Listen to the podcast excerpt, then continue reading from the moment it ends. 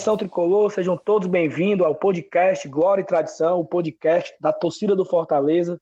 Você começou ouvindo aí no início do nosso programa a música Até o Fim do Engenheiros do Havaí, uma música que retrata muito o que aconteceu nessa tarde e noite. E o Manu vai falar bem em relação a essa música. Seja bem-vindo mais uma vez, Manu. Tudo bem? Obrigado, tudo bem, Saulo? Boa noite, torcida tricolor. Boa noite, Saulo. Boa noite a todos que estão ouvindo a gente agora. É, na verdade, é, a escolha dessa música, né? A gente tinha algumas que poderia escolher naquele momento, foi muito porque quando o jogo terminou, a palavra que me veio à cabeça foi a palavra resiliência. A palavra resiliência, ela ela tanto está no campo da física quanto ela está no campo da psicologia. Eu queria é, ler aqui a definição rapidamente para a gente entender por que isso, o que, que resiliência tem a ver com a escolha dessa música, né? Na física, segundo o dicionário, é a propriedade que alguns corpos apresentam de retomar a forma original após terem sido submetidos a uma deformação elástica. Quer dizer, você Porra deteriora fisicamente a coisa e ela volta a um, um, tipo de forma original, uma forma mais reconhecida, né? E no sentido figurado, que é um sentido usado na psicologia, é a capacidade de se recobrar facilmente ou se adaptar à má sorte ou às mudanças. De um jeito ou de outro, seja no campo da física, seja nesse campo da psicologia, a gente hoje teve que lidar com a não possibilidade da desistência, com a necessidade de se adaptar às diversas adversidades que surgiram ao longo do jogo, com a, no a nossa própria mudança em termos de espírito, que no primeiro momento foi um espírito de muito desânimo, né? Você começar um jogo tomando um gol com seis minutos, da maneira como tomou, e logo depois, seis minutos depois, tomar um pênalti daquela forma também, com toda aquela novela. É, você recobrar o ânimo e voltar a acreditar é algo muito difícil, né? E que eu acho que o Fortaleza hoje ele foi um time que mostrou que luta até o fim, que não desiste, que vai contra as adversidades, que mesmo com apenas sete jogadores no banco, nenhum para a linha de frente, dois goleiros no banco, quer dizer, uma, uma demonstração de uma necessidade de refazer o elenco, né? De, de reforçar esse elenco. É, e ainda assim foi atrás de um resultado é, em Belo Horizonte contra o Galo, né, que é conhecido é, lá, por exemplo, as pessoas falam assim: caiu no horto, tá morto, né? Então é muito essa ideia de que é um alçapão deles e a gente ainda assim conseguiu.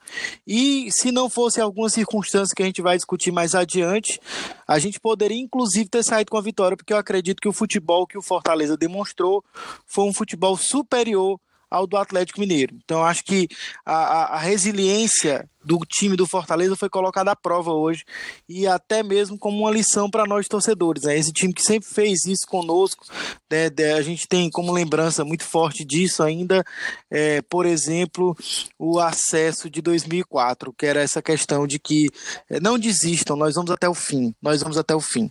Então, eu, eu vejo muito dessa forma. Perfeito, mano. Uma, uma análise assim que a gente poderia encerrar o programa agora e estava já resumido tudo que nós vamos falar por mais aí uns 35 minutos, né? E um jogo assim totalmente atípico, uma coisa tão, tão diferente de, de como aconteceu, com 10 minutos de partida, 14 minutos de partida, um, um torcedor que tá ali, ele desliga a TV e pronto, acabou, porque não, não tem mais um sentido de continuar assistir a partida, né? Porque foi assim uma coisa tão. Começou tão bem, tocando a bola, e tal, de repente o barco afundou assim de uma forma. Eu achei esse, esse sua fala inicial perfeita. É, casou junto com a música, resume, resume tudo, resume todo o nosso programa. Mas como o programa não é só a música e nem é só a análise da música, a gente tem um jogo né, de Fortaleza 2, Atlético Mineiro 2. Um jogo onde ocorreram inúmeras situações e você pode, você pode falar de que aconteceu cinco jogos ao mesmo tempo. Na mesma partida aconteceram assim, situações de, de inacreditáveis, né? Acho que foi um dos jogos assim mais talvez emocionantes do ano, assim, nem pelo resultado, mas pelo empenho, pela a bravura, assim, em 2018, se a gente lembrar de uma partida que podemos dizer resume aquela campanha da Série B de 2018, eu acho que muita gente lembra de Fortaleza 3, Guarani de Campinas 2. Que o Fortaleza virou o jogo, da forma que virou e tal, e todo mundo lembra desse jogo de forma especial.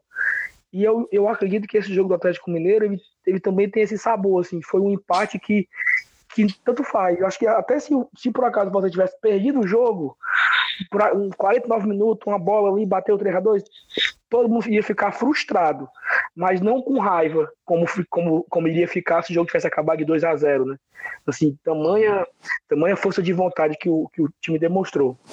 E aí, Manu, queria que você começasse falando a respeito do jogo. O que você viu do jogo, eu já dei uma pincelada, depois eu, eu posso comentar alguma coisa da partida em si, em geral, do, do 2 a 2 Eu acho que a, a lembrança com relação ao jogo do Guarani, ela é muito feliz. Mas eu acho que o jogo de hoje ele tem um, um, um, caráter a mais, que é o seguinte: antes de fazer o primeiro gol contra o Guarani, naquele chute do Felipe de fora da área, o Fortaleza não vinha jogando bem. Né? E hoje, a impressão que dava era que se não fossem as trapalhadas dos primeiros 12 minutos, é, o Fortaleza poderia ter saído do, no primeiro tempo, inclusive com, com um placar a seu favor. Né? Então, é, eu acho que hoje a, há ainda mais uh, alegria, até, olha, um empate que talvez gere mais esperança do que aquela vitória gerou naquele momento, pelo menos para mim. Pela produção, né? O Fortaleza, lógico, contra o Guarani, depois que ele fez o primeiro gol, ele foi para cima e conseguiu fazer o, o, terceiro ali, virou o jogo e tudo, mas era o Atlético Mineiro, em Belo Horizonte, é um dos primeiros colocados do campeonato, é, tem um aproveitamento bom em casa, embora seja muito, muito parecido. Na verdade, é, é idêntico ao do Fortaleza, era idêntico até o começo da rodada, né? É, mas de fato, acho que é, é, um jogo que você você viu de para mim é exatamente essa forma que você viu aí.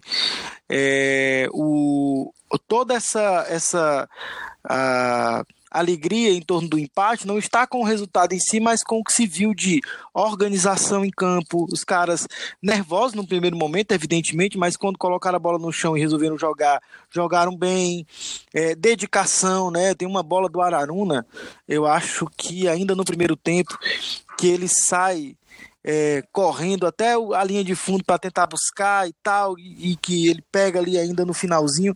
Então, que, que me lembra bem essa, essa, essa, essa determinação do time, né?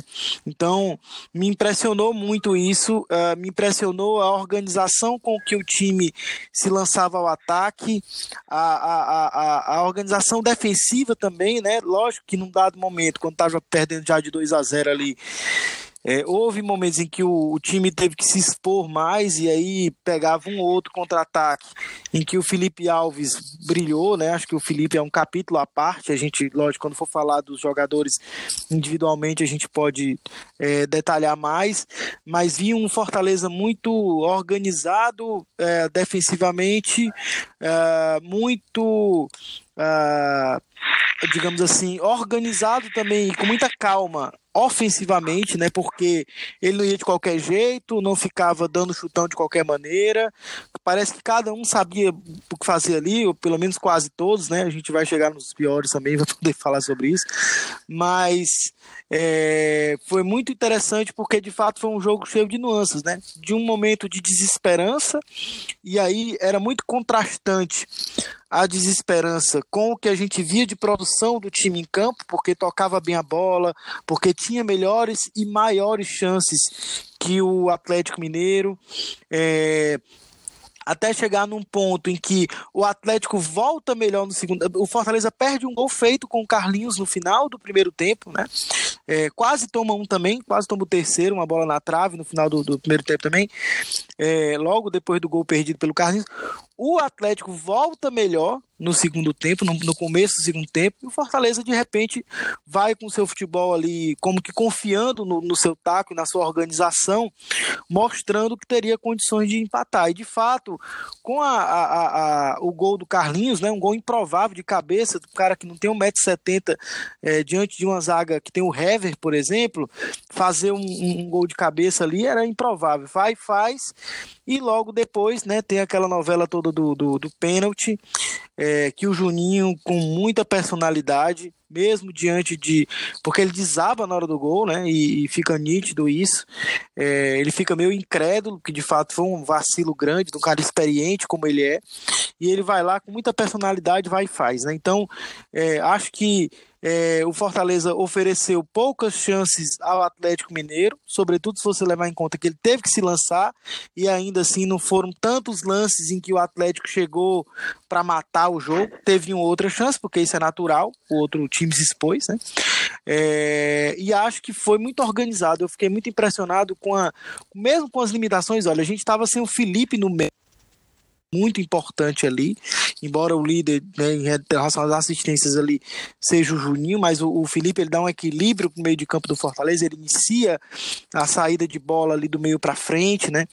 É, a gente estava sem o Edinho, a gente estava sem o Oswaldo, e, e, por isso também que eu pensei na coisa da resiliência, porque eu acho que é, em vez de lamentar quem não está, o elenco resolveu celebrar as potencialidades dos que estavam mesmo, e aí não é, não é brincar de ser poliana, né? não é, é deixar de reconhecer que existem ali limitações, mas que cada um teria como contribuir, cada um ali é jogador do Fortaleza, cada um teria como exercer uma função e tentar fazer com que o time mudasse um panorama que para muitos de nós era improvável, como você falou, com, com 12, 14 minutos de jogo, tá 2 a 0 a vontade que dá é vou desligar essa porra aqui eu não vou mais assistir esse negócio porque vai ser uma goleada. Né? E não foi isso que aconteceu, né? A gente viu um time que, além. Eu gosto de ressaltar isso porque às vezes fica parecendo. Eu não gosto do, do discurso no futebol ah, porque falta raça. Raça para mim é negócio de bicho, cachorro, gato, é, cavalo. É, eu acho que para além da raça, claro que raça é importante. Até quando for escolher o pior, vou falar um pouquinho disso aí também. Mas, é, mas eu acho que tem uma coisa que deve se juntar à vontade. O cara, os caras têm muita vontade, que é a organização. Então, é, organização sem vontade não dá vontade sem organização terminante, desperdício de força.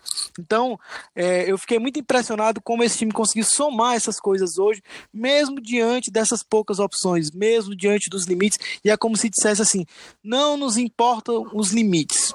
O que nos importa agora é a necessidade de vencer, a necessidade de construir um placar, é a necessidade de cada um dar o melhor de si para a gente sair daqui hoje é, de uma maneira épica, como acabaram saindo dali, né? A gente viu cenas em redes sociais da torcida do Atlético Mineiro bastante revoltada.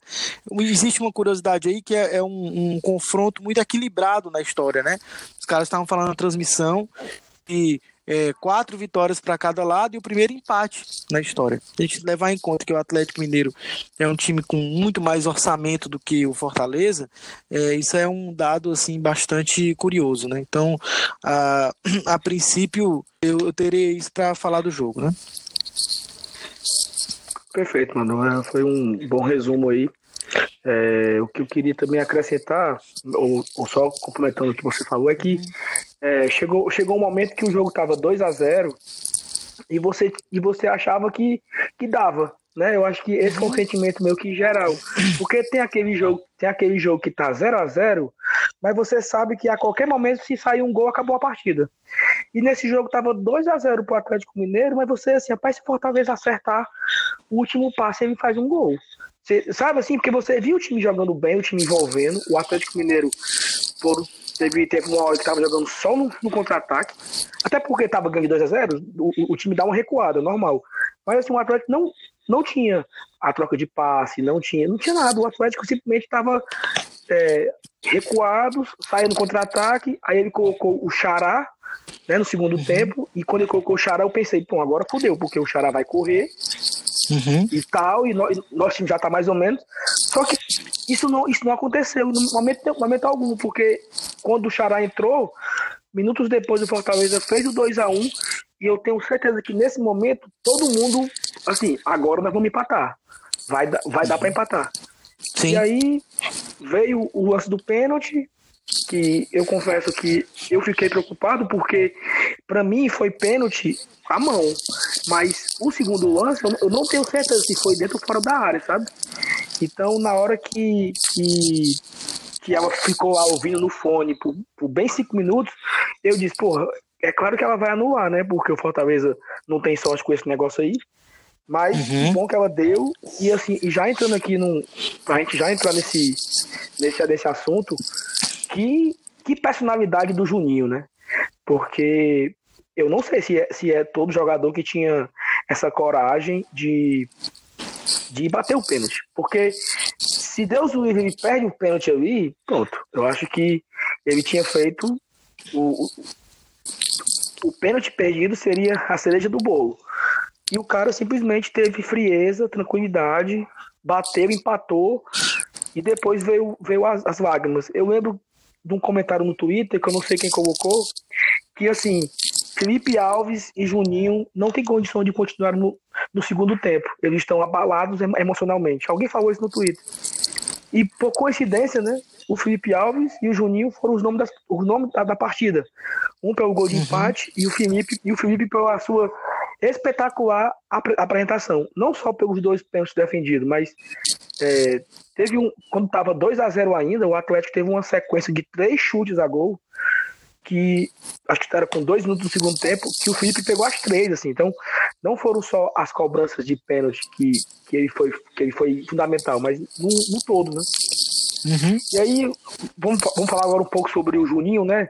É, você que é psicólogo, sabe muito mais do que eu em relação a isso. É, assim, qual, qual o, o normal é ele sentir, lógico, né? O normal é ele se sentir abalado pelo gol que ele, que ele fez contra.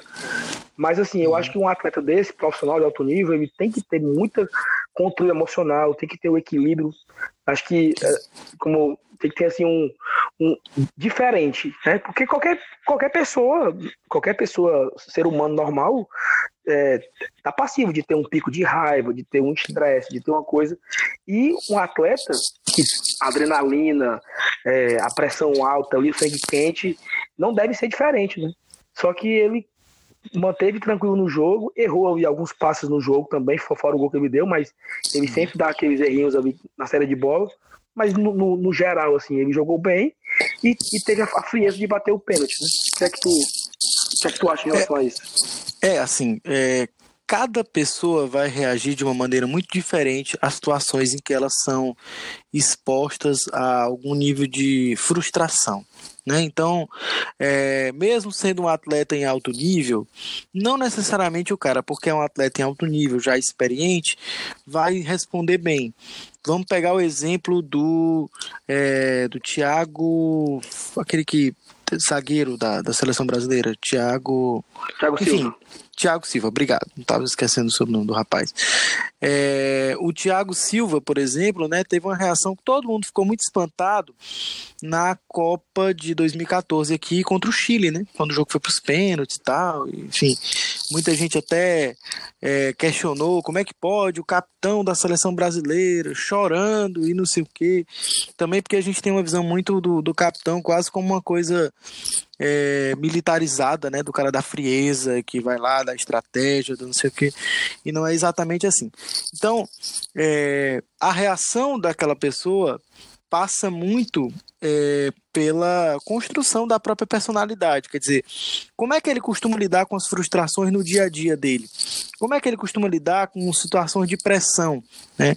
E aí todo clube que se preze tem que ter um bom trabalho de, de psicologia, né? O Fortaleza tem, tem feito um trabalho consistente nesse campo desde 2017, pelo que eu me informei com alguns colegas que, que trabalham aí e tal, e gente que inclusive conhece o pessoal da psicologia do, do clube. Né? Para além disso, para além do trabalho do setor de psicologia, porque também não, não acho que seja um mérito do pessoal da psicologia apenas, é, eu acho que existe muito da personalidade de cada um ali, né? Então, o, o Juninho, em nenhum momento ele se deixou abater, lógico. É, em nenhum momento, não, não vou tirar nenhum momento, mas ele não se deixou afundar por aquela situação. Acho que ele errou logo depois, chegou a errar um passe assim, na frente da área, quase resulta num gol do Atlético Mineiro, mas foi se acalmando ao longo do jogo e tomou aquilo como uma situação de desafio, né? Tanto que ele desabafa no, no final do jogo, né? Colocando que não não não imagina, não tinha caído ainda a ficha, não entendeu como é que ele fez aquele gol é, contra, né? E ao mesmo tempo teve a personalidade de ir lá e bater. Poucos teriam, né? Poucos teriam essa uhum. possibilidade de, de, de, fazer isso. E acho que isso é uma coisa que é, merece ser valorizado. Também dá para ver que é um cara que tem muita, muita confiança do grupo. Né? Então, é, em futebol, como em qualquer outra atividade coletiva, em que por melhor que você seja, você sempre depende da ação do outro, é, essa confiança de um grupo, se você ser referendado por um coletivo, ele te dá uma força acima do normal. Ele te dá uma força que sozinho talvez você não tivesse, né? Então, eu vejo que o o Juninho foi muito nesse campo, mas eu vejo que o grande. É, uma vez conversando com uma, uma, pessoa que trabalha lá no, no clube, é, e ele me falou uma coisa que eu não me esqueço. Assim, ah, olha, a grande força do, do, do Fortaleza é o coletivo. E de fato, por mais que a gente tenha algumas, é, alguns destaques individuais, eventualmente, num jogo ou no outro, né? hoje, por exemplo, o Felipe Alves cumpriu a função dele com louvor, é, é o coletivo ali que de fato faz a coisa funcionar daquela forma, né? Então, eu acho que passa muito por, um, por, por ele ter moral ali dentro, por ele de alguma maneira, inclusive por ele ajudar em outros momentos, né? O Juninho, a gente, a gente discutiu isso no, no podcast do jogo passado, ele tem assistências, né? Ele tem uma, uma, uma, uma folha de, de serviços aí nessa, nessa curta passagem até aqui que está longe de ser desprezível, né? É, e hoje cumpriu uma função até é, mais recuado. Eu fui olhar aqui o mapa de calor do Juninho durante o jogo. É, ele ficou mais atrás para começar as jogadas, né, a, a, onde ele se concentrou mais aqui durante o jogo é, foi do, do meio para trás e quem se adiantou mais para tentar armar essas jogadas um pouco, né, mais lá pelo meio, o Juninho estava do lado esquerdo um pouco mais para trás, assim, a maior concentração dele. Claro que os caras correm o campo todo, mas eu estou falando de concentração. É, foi o Araruna. Então é, é, interessante assim o quanto que o, Juninho ele vai se doando e se encaixando nesse coletivo do, do, do Fortaleza, né? É, inclusive é, na hora do do, do gol contra que ele fez, todo mundo ficou com raiva, inclusive eu. É, eu estava num grupo que tem torcedores do rival, né? E eles estavam comentando isso. Ah, tá aí, ó, um, um gol com selo Sedex de qualidade. E na verdade tem uma, uma, uma, uma, É verdade que ele fez uma bobagem, mas ele tem sido um jogador muito útil, né? Inclusive, há relatos de dentro do clube de que ele chegou muito feliz. Ele estava muito feliz quando assinou com o Fortaleza. Estava muito contente de poder jogar no Fortaleza. E de fato é um cara que se doa muito. Tem suas limitações, como qualquer outro jogador, mas se doa muito, né? E acho que aproveita esse potencial que tem para ajudar o clube de fato. É, só uma curiosidade, que o Juninho tinha feito dois gols contra o Atlético é, quando, jogava, quando jogava pelo Bahia, em 2017. E, e hoje fez mais dois gols de novo, né? Um gol a favor e um gol contra. O Juninho gosta de fazer gol no, na, no Estádio Independente, né? Tem dois jogos lá, quatro gols. Mas é. ano que vem ele, ele faz, não faço mais contra, né, Maria? Não, e, pelo pois é, pra, pra, pra, pra encerrar o caso do Juninho, que, como tu, como tu destacou, é um jogador muito útil. Tem, acho que ele deve ter uma, uma assistência contra o Cruzeiro, uma assistência contra o Havaí. Né, hoje fez um gol, então acho que ele. E, e fora a participação em campo, né? Porque ele, ele parece que combina muito com o Felipe, o jogo dos dois juntos. Parece que os dois já jogam juntos há muito tempo, né? Tem uma, um, um baita entrosamento ali entre Felipe e Juninho e que tem ajudado a, a, ao, ao tipo de jogo que o Rogério Ceni tenta colocar, né? Acho que é uma dupla de volantes assim perfeita. Que volante sabe marcar, sai pro jogo. E por muitas vezes, ou o Juninho ou o Felipe jogam meio que terceiro zagueiro, né? Eles sempre recuam uhum. lá para fazer, para começar a jogada, sempre começa Sim. com eles. Se você olhar o gol que, que contra o Havaí, o segundo gol, é, o Juninho e o Felipe pegam na bola várias vezes. O, os 10 de linha pegaram na bola, mas o Juninho e o Felipe são os que mais pegam, porque ela sempre vai para um lado, passa por eles, vai para o outro, passa por eles e vem para outro lado. Então, Sim. são jogadores que participam do jogo e é importante. E sentimos muita falta do Felipe hoje.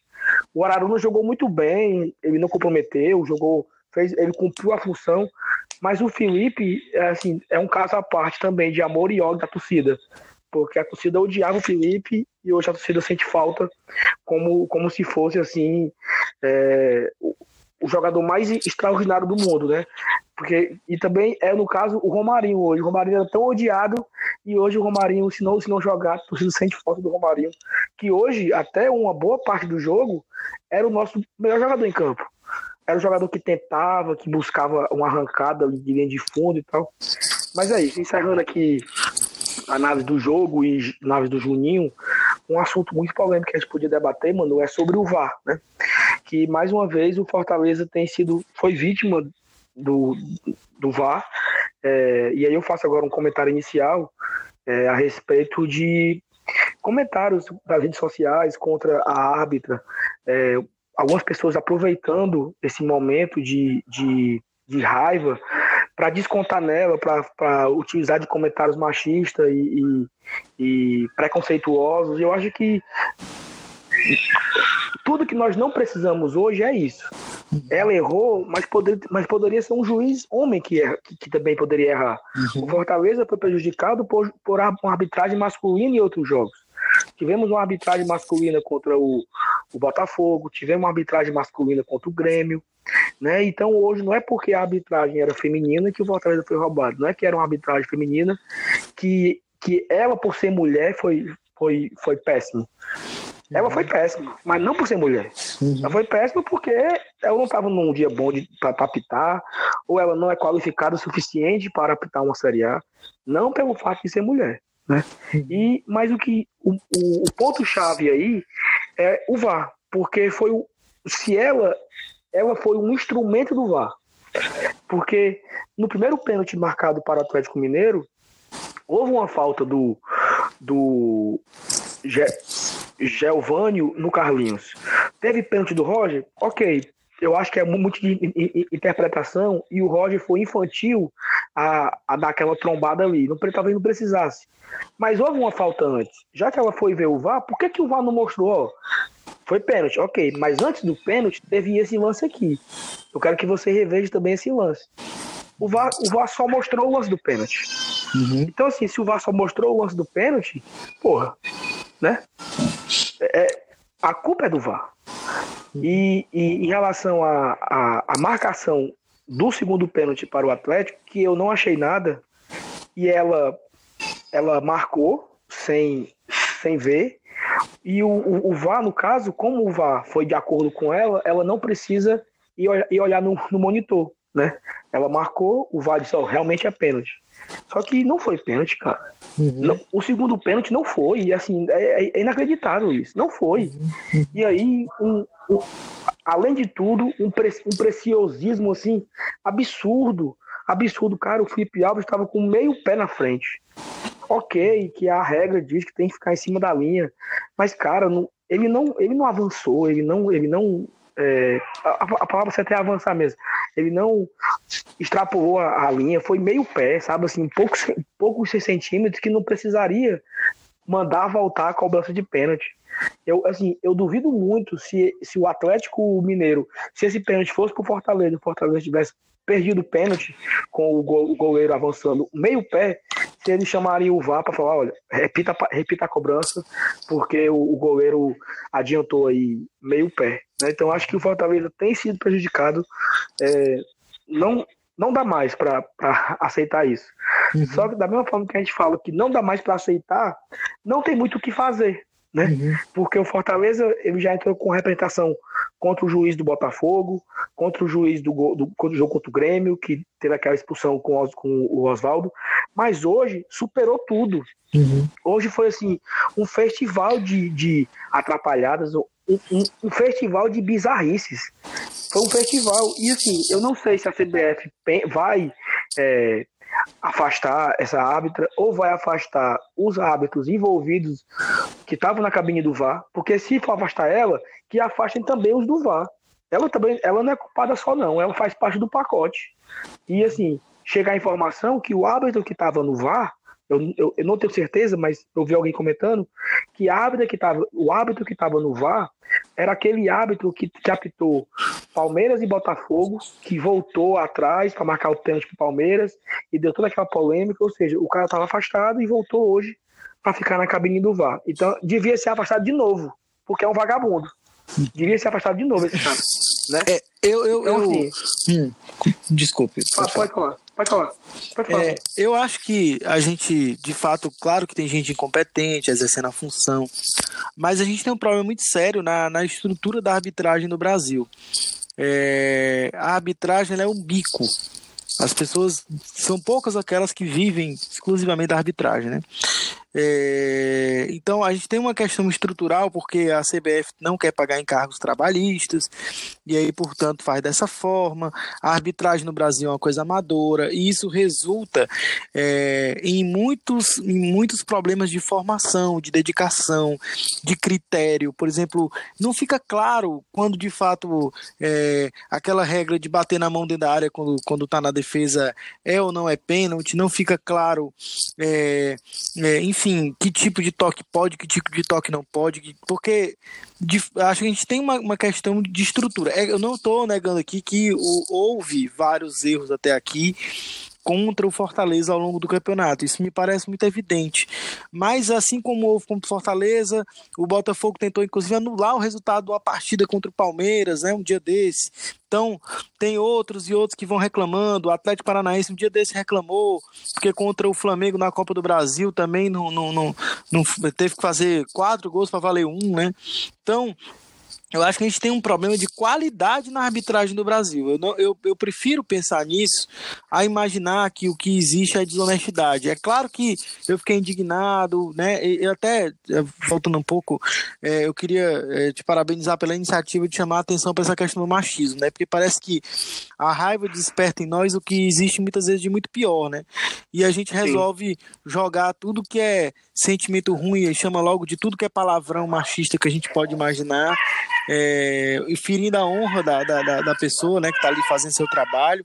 E eu acho, eu concordo com você, ela estava numa estrutura de falta de qualidade, inclusive de quem estava operando o VAR, do ponto de vista profissional. Essas pessoas não têm essa capacidade. Eu vou mais além até.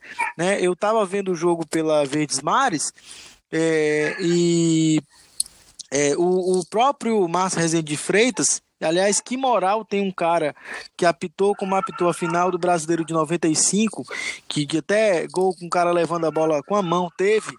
É, enfim, gol, teve gol de impedimento, teve gol de todo tipo no, no, na final de 95, e era ele o árbitro. É, mas ele, que moral ele tem para ir comentar a arbitragem? Mas enfim, ele sabe direito os critérios que essas pessoas adotam, né? Para escolher os árbitros. Mas ele, ele mesmo comentando que, ah, porque foi pênalti, porque foi isso, e vários lances que a gente viu que, que não, que era uma coisa muito bizarra. A volta do pênalti, a marcação, é, especialmente do segundo, o primeiro é questionável de fato, assim, assim mas enfim, é, especialmente disso, então eu acho que a gente tem um problema na qualidade da formação e na, e na própria condução do que é Uh, o futebol no Brasil, né? É um negócio que movimenta. Veja, todos os outros setores que lidam com futebol no país são profissionais. A arbitragem não. A arbitragem não é profissional. Normalmente essas pessoas elas são árbitras e fazem outra coisa. Então, é, não tem como isso não incidir sobre é, a qualidade do que essas pessoas estão fazendo. Tu já pensou se no teu emprego é, tu fizesse o que tu faz e, além disso, tu fosse fazer outra coisa, não tem nada a ver com aquilo ali? Para ficar com, onde é que tu ia investir a qualidade da tua formação? É, como é que tu ia de fato tocar o teu trabalho com tranquilidade? Eu acho que passa muito por aí também. Eu acho que a profissionalização de um negócio que movimenta tanto dinheiro quanto o futebol no país ela é para ontem. A gente precisa discutir isso seriamente sob pena de ficar esse esse esse chororô na arbitragem, né? Assim, a gente não vê isso em outros campeonatos do mundo, como vê aqui. É lógico que você vai ter um erro ou outro, mas me parece que no Brasil é muito mais frequente. Isso não é de graça, isso não é à toa. Né? Mas, mas de fato, concordo com tudo que você falou em relação a, a, aos erros, entendeu? É só para pontuar também que esses erros eles estão conectados a fatores que estão para além daquela questão de ela errou esse lance ou ela acertou aquele lance. Tem uma questão maior da arbitragem no país. Perfeito. Assim, só para completar que o, o, os clubes para sobreviver no Brasil, eles têm que se profissionalizar. Né? Não, há, não tem mais é, aquele de. Hoje o Fortaleza, né, para a torcida que não sabe, o Fortaleza, o, todos os diretores, o presidente, os vice-presidentes, eles são remunerados. Então, assim, eles são profissionais. Eles estão ali com metas a cumprir, com, com é, processos definidos, e eles precisam entregar resultados. Se não entrega resultado, é, o presidente, por ser, por ser eleito, né, é, ele vai lá e demite o, diretor de futebol e contrata outro. Então, assim, a, a, não, não é mais aquilo de favor, né? Ah, eu tenho aqui um cara que entende de futebol, eu tenho um cara que entende de marketing, eu tenho um cara que entende de jurídico, é advogado, pode ajudar, né? E era muito uhum. assim. E hoje não. Hoje são cargos que são remunerados, são profissionais que trabalham. E por que, que a arbitragem não é? Né? Por que, que, por que, que a arbitragem não, não. Por que, que os árbitros não são funcionários da CBF, carteira assinada? E aí você pode justificar, você pode querer questionar, ah, não vai ser carteira assinada, vai ser pro PJ, vai ser. Aí é, hoje a, as novas leis permitem muitas variações em relação a isso, mas, mas que seja de qualquer forma. O que não pode é o juiz é, apitar essa, essa moça que apitou hoje, amanhã ela entrar numa sala de aula porque é professora de educação infantil, por exemplo. Ou, ela é, ou ela é enfermeira e amanhã ela dá plantão no, hospital que ela trabalha. E não, mais, amanhã... é, pouco, é pouco ele simplesmente é, dizer assim: não, tá, apitou mal, vai pela geladeira. Isso é pouco.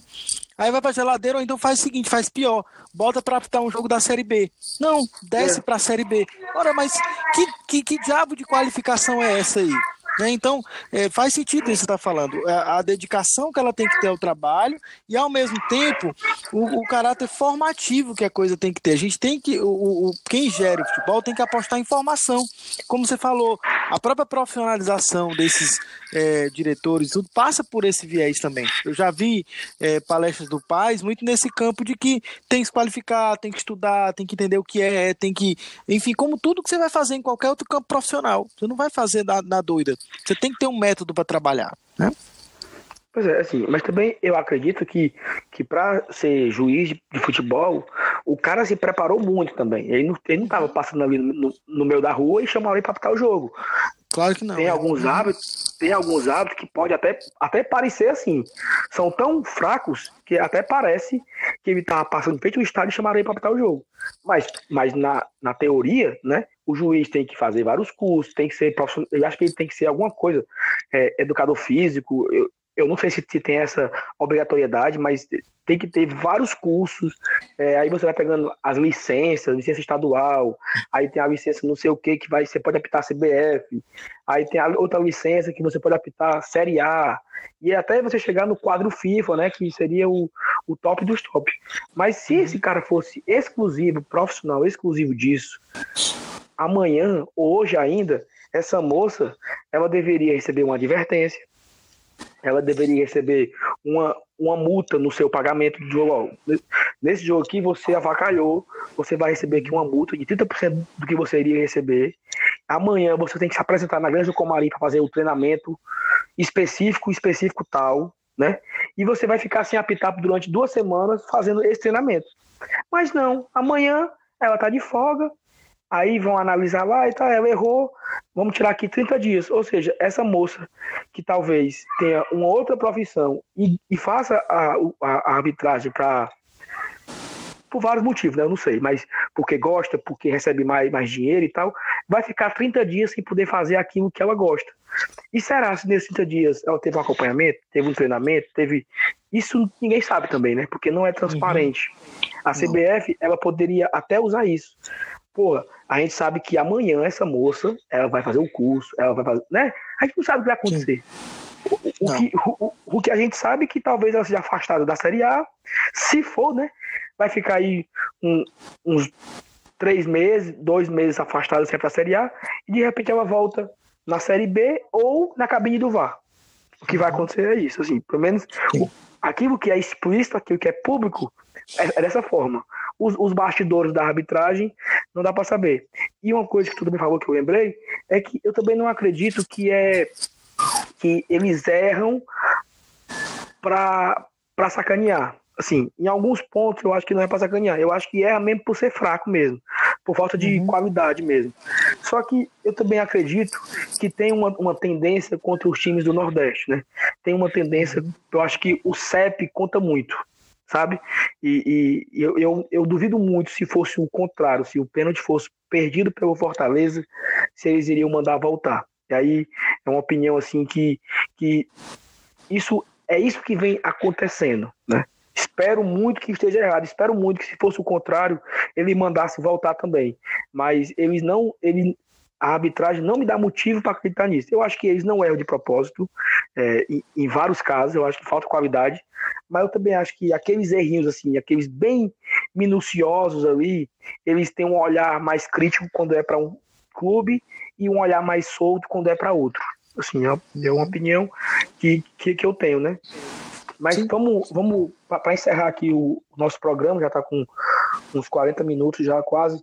É, vamos falar aqui um pouco sobre o melhor e o pior da partida, né? Onde a gente teve uma partida de um carrossel de emoções, né? De altos e baixos, de, de ódio a orgulho, de time filho da puta a time de macho, de uhum. time time fraco a time guerreiro, de, né? Foram variações de, de sentimentos de altos e baixos, sobe, desce e, e enfim, um, uma partida que o torcedor não pode reclamar de emoção, não pode reclamar de força de vontade, não pode reclamar da palavra que você disse no início, resiliência.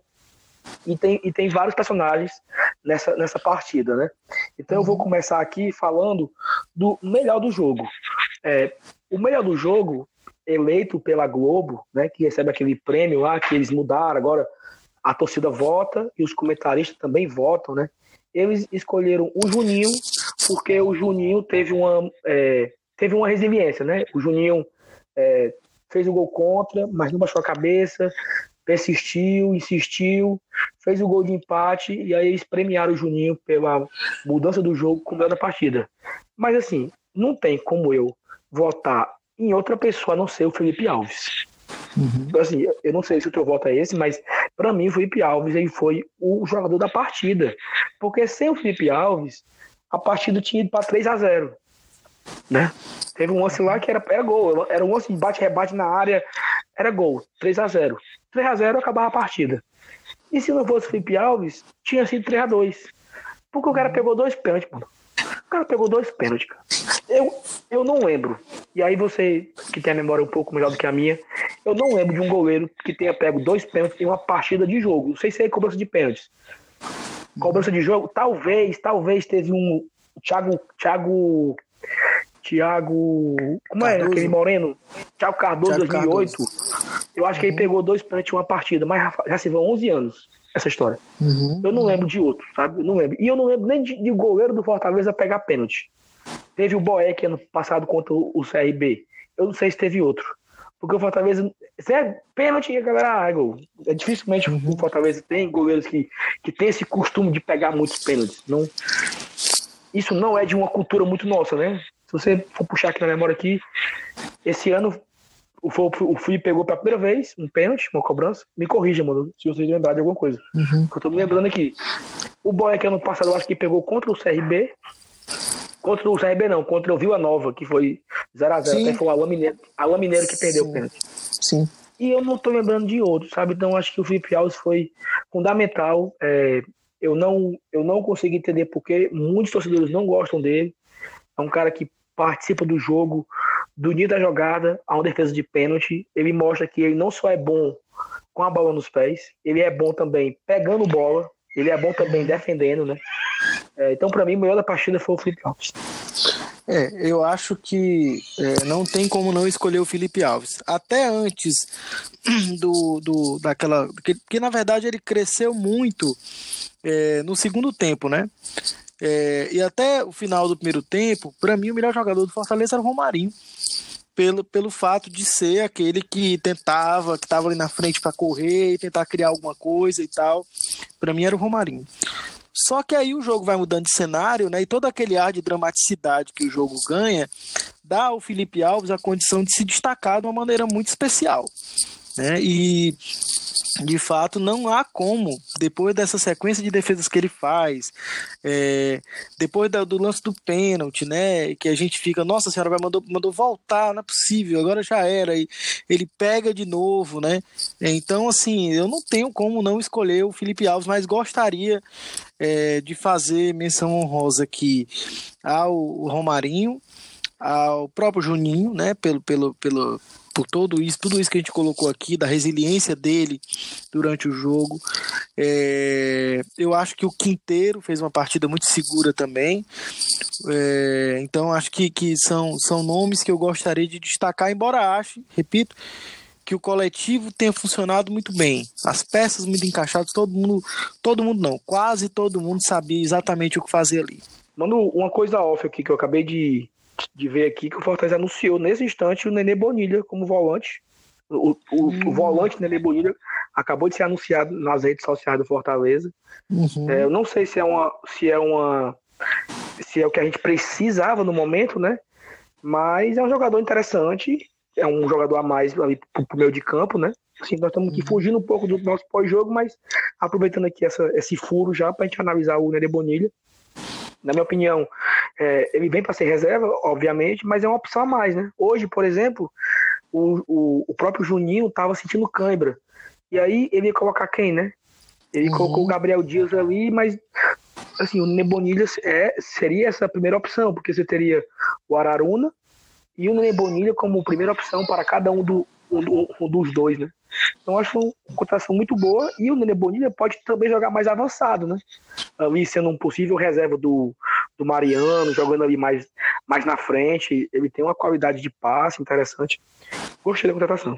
Sim, sim, uma então, excelente contratação. Ela não está no, no radar das, da, daquelas que a gente é, via como posições prioritárias, mas deve ter sido uma oportunidade de mercado, alguma coisa desse tipo. Sim, sim. Porque é alguém dúvida. que para a posição ali, você para encontrar com a qualidade que ele tem no Brasil, não é tão fácil assim, né? Então, já trabalhou, já conhece o clube, sabe o esquema de jogo do Rogério, sabe como é que o clube funciona.